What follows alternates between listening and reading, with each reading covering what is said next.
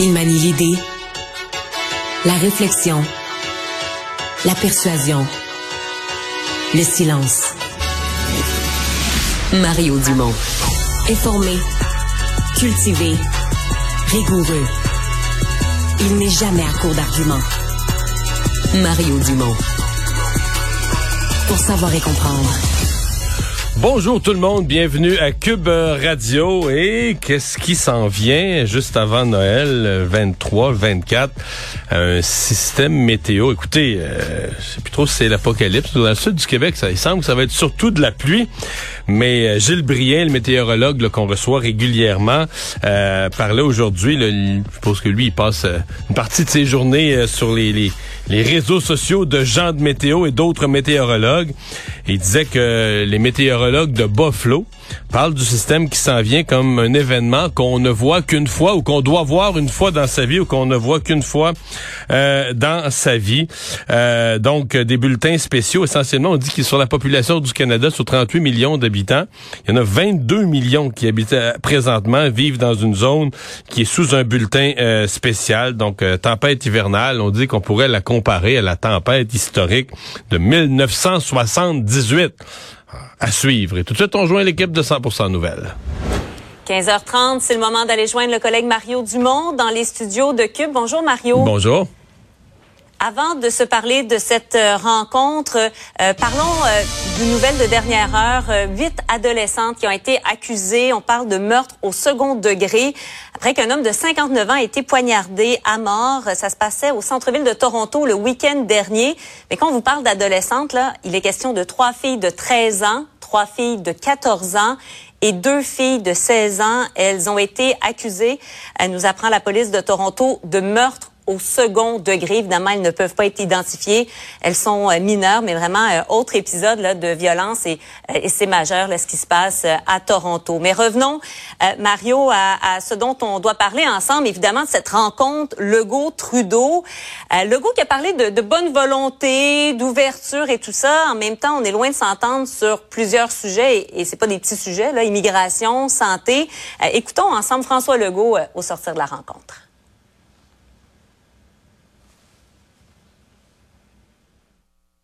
J'ai senti des, des, bonnes intentions. Euh, M. Trudeau me dit qu'il était euh, préoccupé euh, du déclin du français, puis qu'il veut trava qu'on travaille ensemble sur ce euh, dossier-là. Euh, préoccupé aussi euh, de ce qui se passe à Roxham. je pourrais résumer la rencontre en disant je sens des bonnes intentions chez M. Trudeau, mais on attend encore de l'action. Est-ce qu'on s'entend en façade ou il y a vraiment de l'avancement, t'as l'impression? C'est quoi déjà qui est pavé de bonnes intentions déjà? C'est l'enfer. bon, euh, écoute, ce qui est frappant là, dans le, tout ce qui sort de la rencontre, puis il y a un résumé là, qui est venu par le bureau de M. Trudeau aussi, puis les propos de chacun. Euh, c'est que c'est vraiment, euh, c'est vraiment, vraiment général. Tu sais, c'est il y a vraiment pas grand-chose de précis ou d'un peu tangible qui en ressort. Euh, on pourrait dire, si on voulait être positif, il n'y a rien de précis ou de, tangible ou d'un désaccord non plus. Ouais. Euh, le point où il semble vraiment pas sortir grand-chose en termes d'accord, c'est évidemment le sujet de l'immigration. Si ce n'est que le remboursement que le fédéral va continuer à aider le Québec là, avec les dépenses, ben, mais euh, lié au chemin Roxham, lié aux migrants euh, qui arrivent de façon euh, illégale au, au Québec, au Canada. Mais sinon, là, on n'a vraiment pas beaucoup d'accord. Sur la santé, on est revenu, en tout cas pour Ouais. le gouvernement fédéral, on est revenu à quelque chose qui est un peu plus proche. Parce que la semaine passée, il y avait eu de la part de M. Duclos et de M. Trudeau des propos très négatifs contre les provinces. Et là, euh, aujourd'hui, M. Trudeau a comme laissé entendre que c'était pas le Québec là, qui était le, le- le- le mauvais garnement dans ça. Euh, donc, euh, ça semblait sur le chemin peut-être d'une éventuelle entente. Donc, on comprend que sur la santé, c'est une entente avec les dix provinces. Il peut pas annoncer ça tout seul avec François Legault. Mais je reste Ah quand même un peu sur mon appétit qu'on est dans le... Ben, le mot les bonnes intentions, c'est le meilleur résumé de ce que François Legault nous dit. Beaucoup de bonnes intentions, mais c'est très peu précis, là, très peu détaillé. Par rapport aux infrastructures, euh, M. Legault a parlé, bon, prolongement de la ligne bleue, voie de contournement euh, de Mégantic, le tramway de Québec, mais on n'a pas entendu parler du troisième lien, là. Non. Non, là-dessus, il n'y a pas d'accord. C'est sûr, le fédéral ne veut pas payer sa part, mais sur les autres projets, en toi et moi, on n'a pas annoncé grand-chose.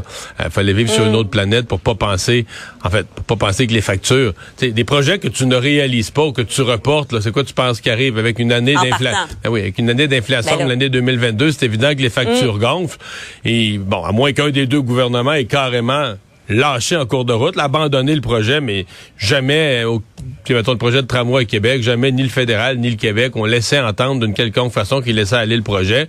Donc forcément, si tu mhm. laisses pas aller le projet puis que les coûts augmentent avec les années, ben ça veut dire que tu vas augmenter ta contribution pour le réaliser. Donc euh, quand ils annoncent ça, c'est bien là, ça réitère une volonté politique commune de réaliser des projets importants, mais donc c'est comme évident là. Hmm. Il a été question du français aussi, pas en lien avec l'immigration, parce que bon, pour l'immigration, c'est le chemin Roxham, là, euh, davantage plus pour les entreprises euh, à charge fédérale. Ouais.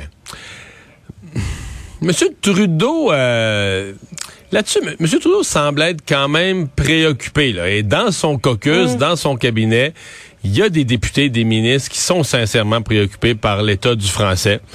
Euh, par contre, la sortie la plus récente publique, là, elle a été faite par des députés qui représentent l'Ouest de Montréal, avec Marc Garneau à leur tête, qui disent ah non non là c'est assez le français, il faut pas laisser aller le gouvernement du Québec, c'est déjà épouvantable la loi 96.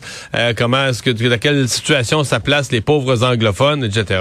Mm. Mais c'est pas disons que c'est pas la position que M. Trudeau euh, jusqu'à maintenant il est resté un peu entre les deux mais il semble pencher du côté du fait que non non il y a un vrai enjeu il faut protéger le français puis la situation de la communauté anglophone on pas qu'on n'aime pas la communauté anglophone à Montréal mais sa situation est pas comparable avec les communautés francophones hors Québec oui, oui, oui. je voyais les sujets bon abordés. Je me suis posé la question, Mario, de quoi vont parler les Québécois qui vont s'aventurer à parler politique dans leur rassemblement des fêtes? Qu'est-ce que tu en penses? De quoi, de quoi on va parler? Qu'est-ce qui préoccupe les gens?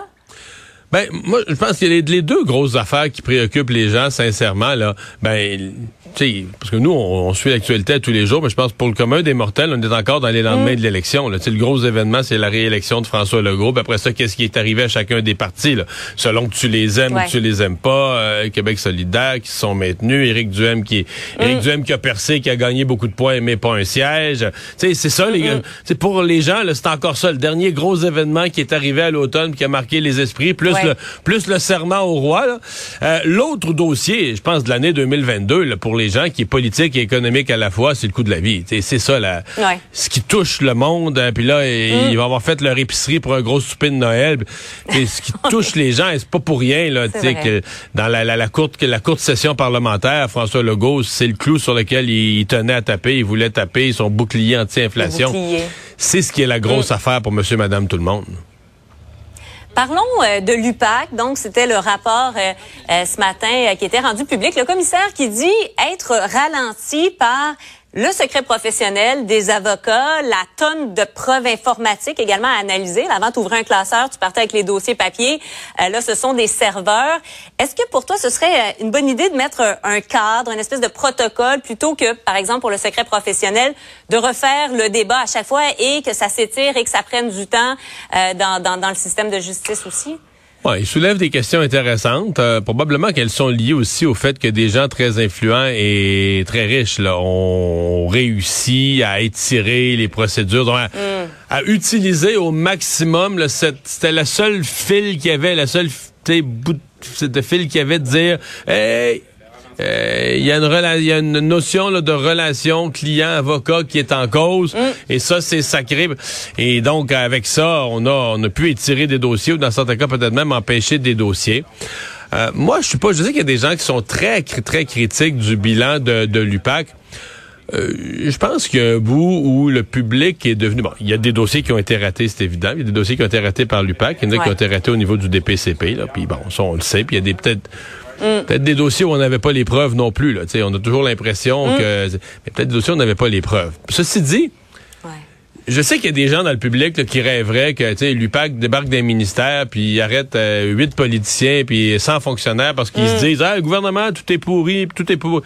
Mais peut-être que c'est pas si pourri que ça. Peut-être qu'il faut conclure ou comprendre que c'est pas si pourri que ça, puis que l'UPAC, la présence, exemple dans le monde municipal, à mon avis, la présence de l'UPAC a complètement changé les mœurs dans le monde municipal, mais mm. complètement. Fait qu'il y a encore des dossiers. La monnaie des gens dénoncent un fonctionnaire. On l'a vu. Regarde, on l'a vu que les passeports vaccinaux, le nouveau dossier des fonctionnaires. Ben oui, il y en a un qui s'est essayé, accepté de l'argent, puis accepté de l'argent pour imprimer des faux passeports vaccinaux. Toujours quelqu'un qui s'essaye. Mais est-ce que est-ce que ça veut dire, par exemple, ça, que tout. C'est parce qu'il y a un fonctionnaire qui a, dit ça ou qui a fait ça, est-ce qu'on va dire tout le ministère de la Santé est pourri? Non, il y en a un. Euh, ils l'ont pogné, ils l'ont arrêté. Donc, il faut penser aussi à la présence de l'UPAC. C'est pas vrai qu'il va. Oui, il y a eu un laxisme. Oui, quand ils sont débarqués, ils sont arrivés, entre autres, dans le monde municipal à Laval, puis, comme on dit, ils ont commencé à ramasser leur bleuet dans une talle. Mais la présence de l'UPAC depuis une décennie, à mon avis, les. les choses vont mieux, puis tant mieux. Puis là, on va pas démanteler l'UPAC en disant, ben là, euh, ça va mieux, on démantèle l'UPAC. Moi, je, moi, j'apprécie hmm. le travail de l'UPAC. Je, suis conscient de leur rater. Les explications de M. Gaudreau méritent d'être entendues. Mais je pense que la présence mhm. de l'UPAC fait qu'on a un monde politique dans son ensemble qui est, qui est, qui est plus propre et probablement que l'ensemble des contrats qui sont donnés par nos villes, tout ça nous coûte un peu moins cher. Bon, sais, on le voit pas, là. Quand, quand on a, y a, y a trop, trop payé, puis tout ça, là, on choque, puis tout ça. Mm. Mais quand on quand ça va mieux, c'est comme si on le voit pas. Ben, l'UPAC mm. fait de la formation, l'UPAC fait de la surveillance, l'UPAC fait des avertissements, etc., etc. Alors, je, je pense qu'il faut quand même être positif puis voir tout ce volet-là du travail de l'UPAC. Intéressant. Merci beaucoup, Mario. Au revoir. Au revoir.